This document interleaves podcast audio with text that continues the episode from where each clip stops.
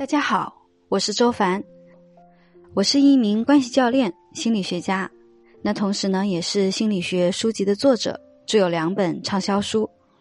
我从事心理咨询、授课和写作的工作啊，已经有十一年了，帮助百万女性实现自我成长，重塑内在力量，建立健康幸福的关系。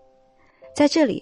我会定期为大家解读关于自我、关系、心理等话题，欢迎你的订阅。其实接纳和放纵还是不一样的。其实接纳还包含了你还能接纳做这件事情的后果。就是我接纳失眠，OK，没有问题。那你能不能接纳你玩一晚上手机之后，第二天早上头痛欲裂的感觉？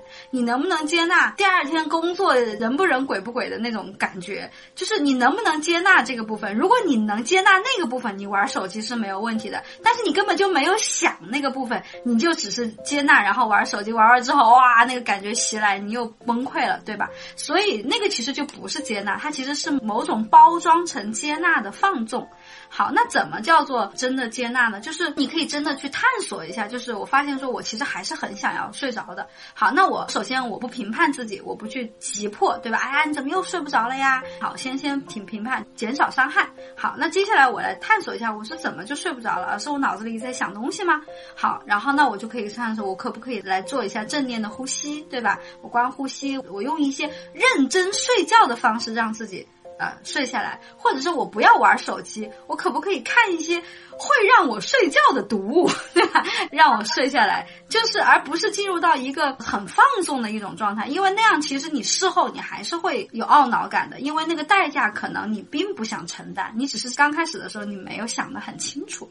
而且，其实我们在课程里面也谈到过，就是说，其实接纳不仅要接纳当下的自己。我们刚刚谈到的有几个维度嘛，时间的维度上，除了过去的，对吧？疗愈的，还有未来的，就是你就是要想要有一个健康的、更有精力的自己，你其实是不太能够去承受，就是很疲惫的、很困顿的自己的。那你有一个那样的目标，那你可不可以接纳你对于未来的自己是有那样一个目标的？接纳有这样目标的自己也很重要。好，那我目前在达成那个目标的过程中，我就是有困难了，我做不到。OK，我也接纳我当下的做不到。然后你就呃变成了，我又能接纳我的做不到，但同时我又能接纳我想要达成那个目标。大家去找一下这种感觉，这其实有点难哈，因为它有点违背我们的那个直觉，因为人的思维是二元对立的，对吧？我要么就接纳我做不到，我就没有目标了；我要么就接纳我的目标，哎呀，我就拼命的责备自己做不到。但是其实成长最终就是要破除这个二元对立的，就是你又要做到我当下接纳我做不到，我又要接纳。我想要达成那个目标，然后再来统合它，你就真的可以成长了啊！这最终就是我们说的，就是从一个自爱者，然后我们最终，其实我的整个自爱力的体系是从自爱者，然后到超级个体，然后再到超级合作者，就是你最终是可以做到超级合作者，其实就是你既能够爱自己，你也能够爱他人，就是你不需要去做二元对立、二选一的动作，但是这个是需要练习的。